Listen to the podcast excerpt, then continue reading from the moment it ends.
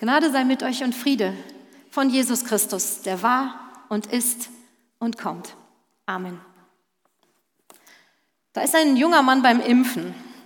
Er hat richtig Panik äh, und ich kann das gut verstehen, die teile ich nämlich, so eine Impfpanik. Entschuldigung, sagt er zum Arzt, ähm, ich muss noch mal kurz wohin. Und auf dem stillen Örtchen steht er da und überlegt, was er mit seiner Panik jetzt macht. Irgendwie fällt ihm dann ein, er betet einfach mal ein Vater unser. Er wird ruhig, seine Angst ist weg. Der Mann ist eigentlich nicht wirklich gläubig. Er hat schon damals Zweifel, ob es Gott wirklich gibt.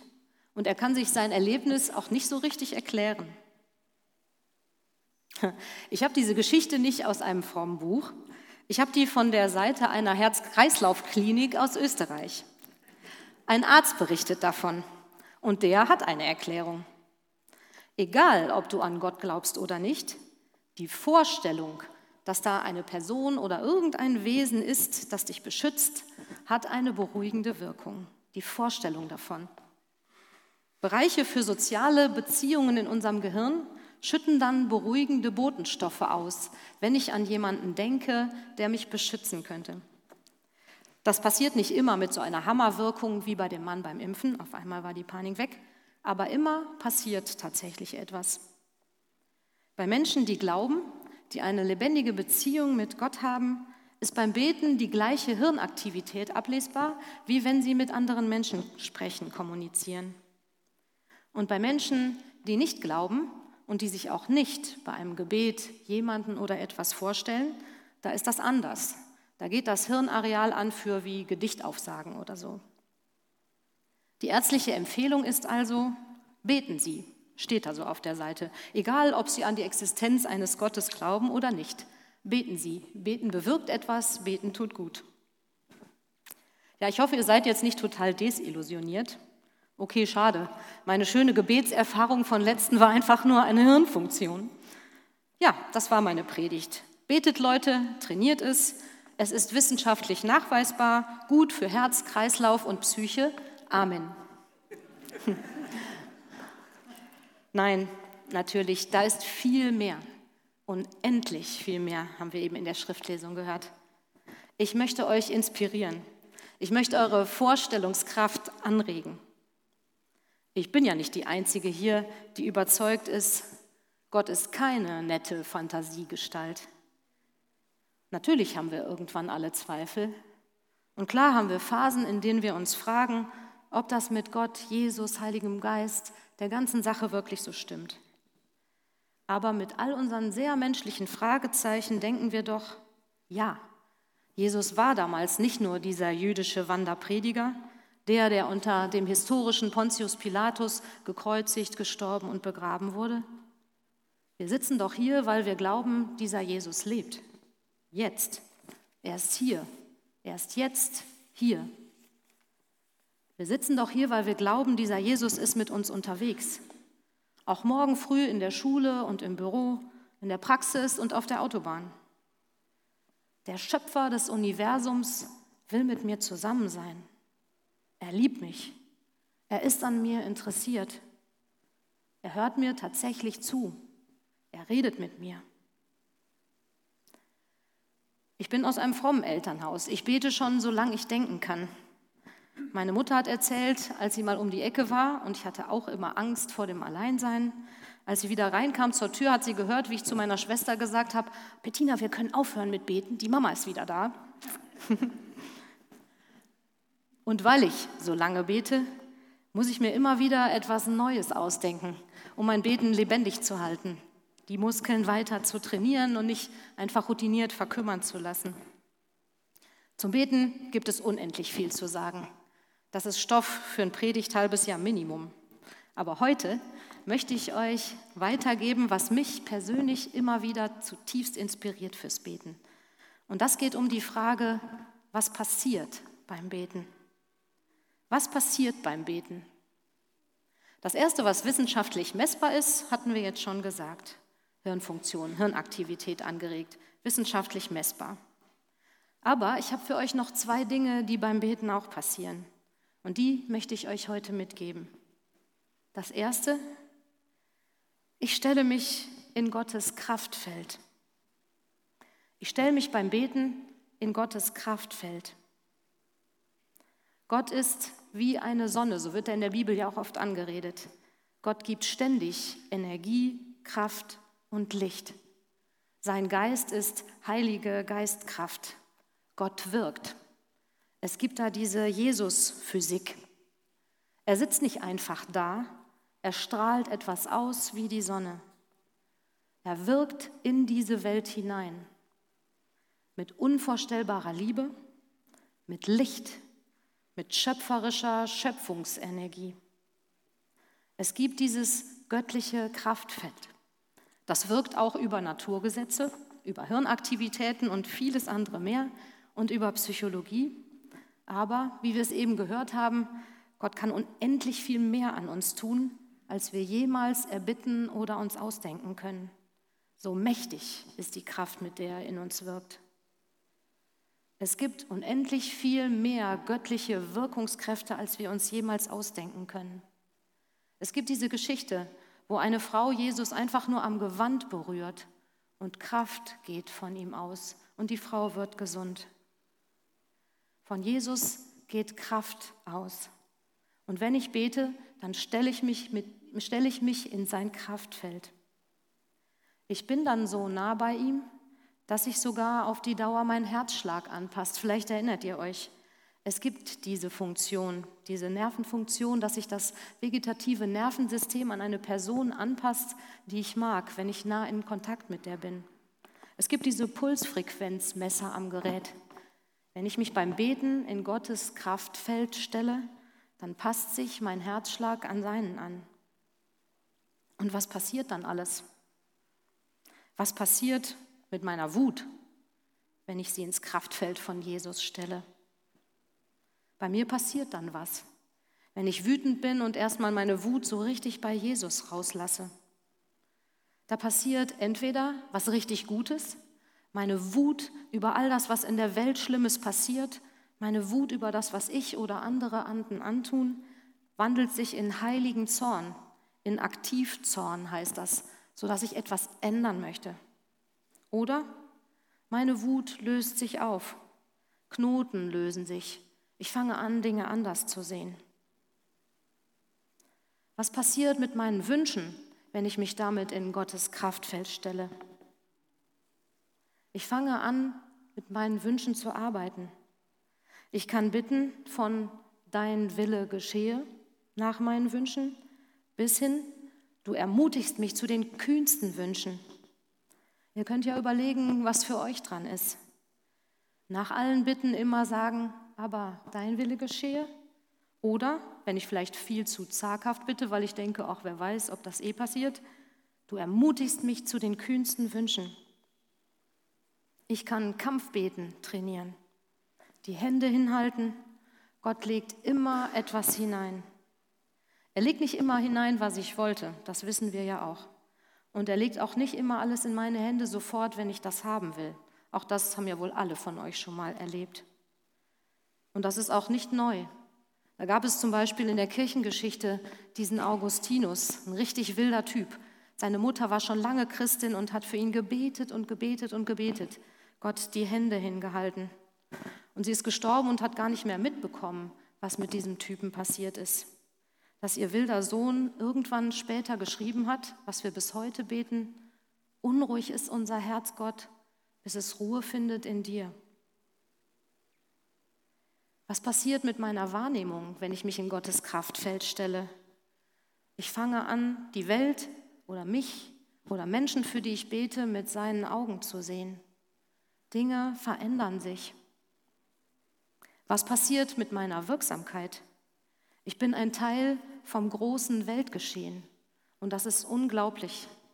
Dieses Kraftfeld von Gott umfasst die ganze Welt. Seine Ausstrahlung, seine Liebe gilt jedem einzelnen Wesen, jeder Zelle, jedem Stein und jedem Menschenherzen auf der ganzen Welt durch alle Zeiten. Und wenn ich bete und mich in dieses Kraftfeld stelle, dann geht seine Liebe durch mich durch in die Welt und dann bewirkt mein Beten etwas mit Gottes Kraft zusammen. Das ist nicht richtig zu begreifen und das ist auch geheimnisvoll, aber es ist die Realität. Wenn ich hier bete, und so berichten zum Beispiel Leute, von denen wir über Open Doors hören, dann kann es sein, dass irgendwo am anderen Ende auf der Welt jemand in einem Gefängnis sitzt und auf einmal Mut und Kraft bekommt und so beschreiben die das und spürt, ich denke, jetzt betet jemand für mich. Wenn ich hier bete, passiert irgendetwas irgendwo auf dieser Welt und manchmal weiß ich das gar nicht, aber ich stelle mich tatsächlich damit in Gottes unendliches Kraftfeld und werde wirklich und wahrhaftig ein Teil davon. Was ich hier bete, bewirkt etwas. Immer.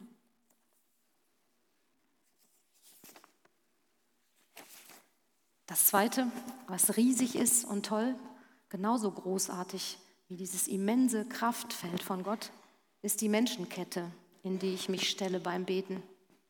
Ich weiß nicht, wie oft ihr darüber nachdenkt. Das ist für mich tatsächlich auch etwas wie diese große Kraft, diese Wirkkraft von Gott, was mich beim Beten oder fürs Beten immer wieder inspiriert. Jesus will, hat Paulus geschrieben, dass wir zusammen mit der ganzen Gemeinschaft der Glaubenden begreifen lernen, wie unermesslich reich er uns beschenkt. Zusammen mit der ganzen Gemeinschaft der Glaubenden. Ich stelle mich beim Beten in eine Kette von Menschen, die beten.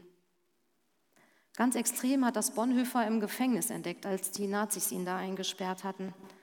Er war ein ganz besonderer Familien- und Gemeinschaftsmensch und saß da den lieben langen Tag allein in seiner Zelle. Der hat das entdeckt, dass er sich beim Beten in eine Kette stellt von Menschen, die genau mit ihm zusammen beten und lobend vor Gott stehen. Die Welt, die unsichtbar sich um uns weitet, hat er geschrieben, all deiner Kinder hohen Lobgesang. Beim Beten bin ich Teil einer Kette von Menschen, die rund um die Erde und quer durch alle Zeiten vor Gott stehen. Stellt euch das mal vor beim Beten. Nicht nur Jesus ist da und hört mir ganz persönlich zu, sondern es stehen immer irgendwelche Menschen mit mir vor Jesus. Die beten, bitten, loben, beten mit mir zusammen, dass endlich Frieden wird, beten mit mir vielleicht zusammen für jemand aus der Gemeinde, der oder die krank ist. Und ich stelle mich in diese Kette dazu.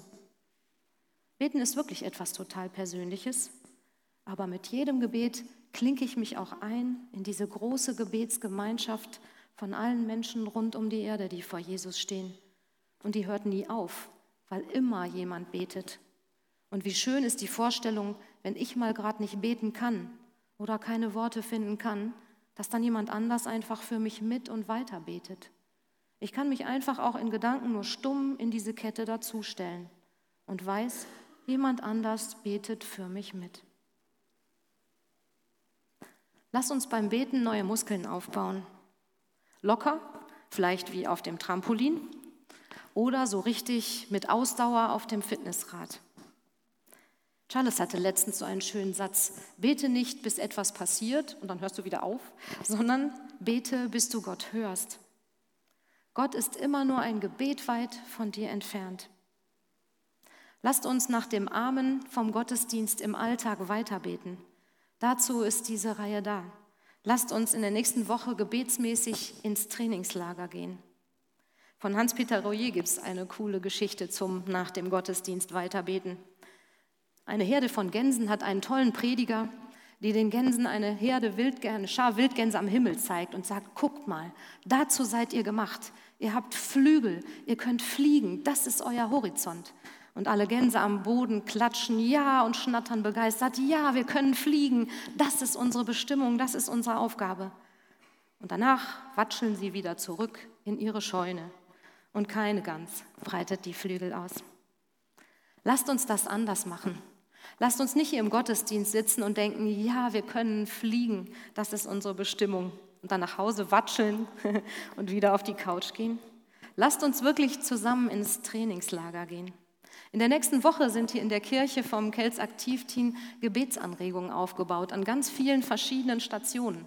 Ihr könnt von acht bis acht in die Kirche kommen und euch anregen lassen und beten mal anders ganz neu ausprobieren.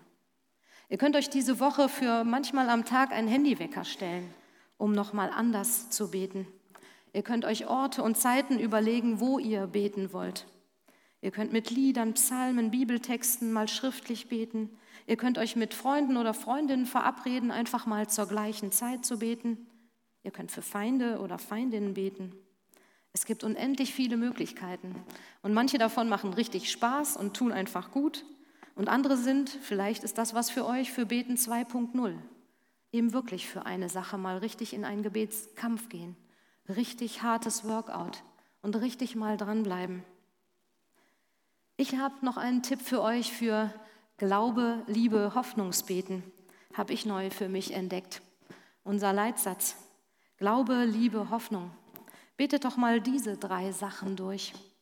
Als erstes ein Glaubensvertrauensgebet mit Jesus persönlich.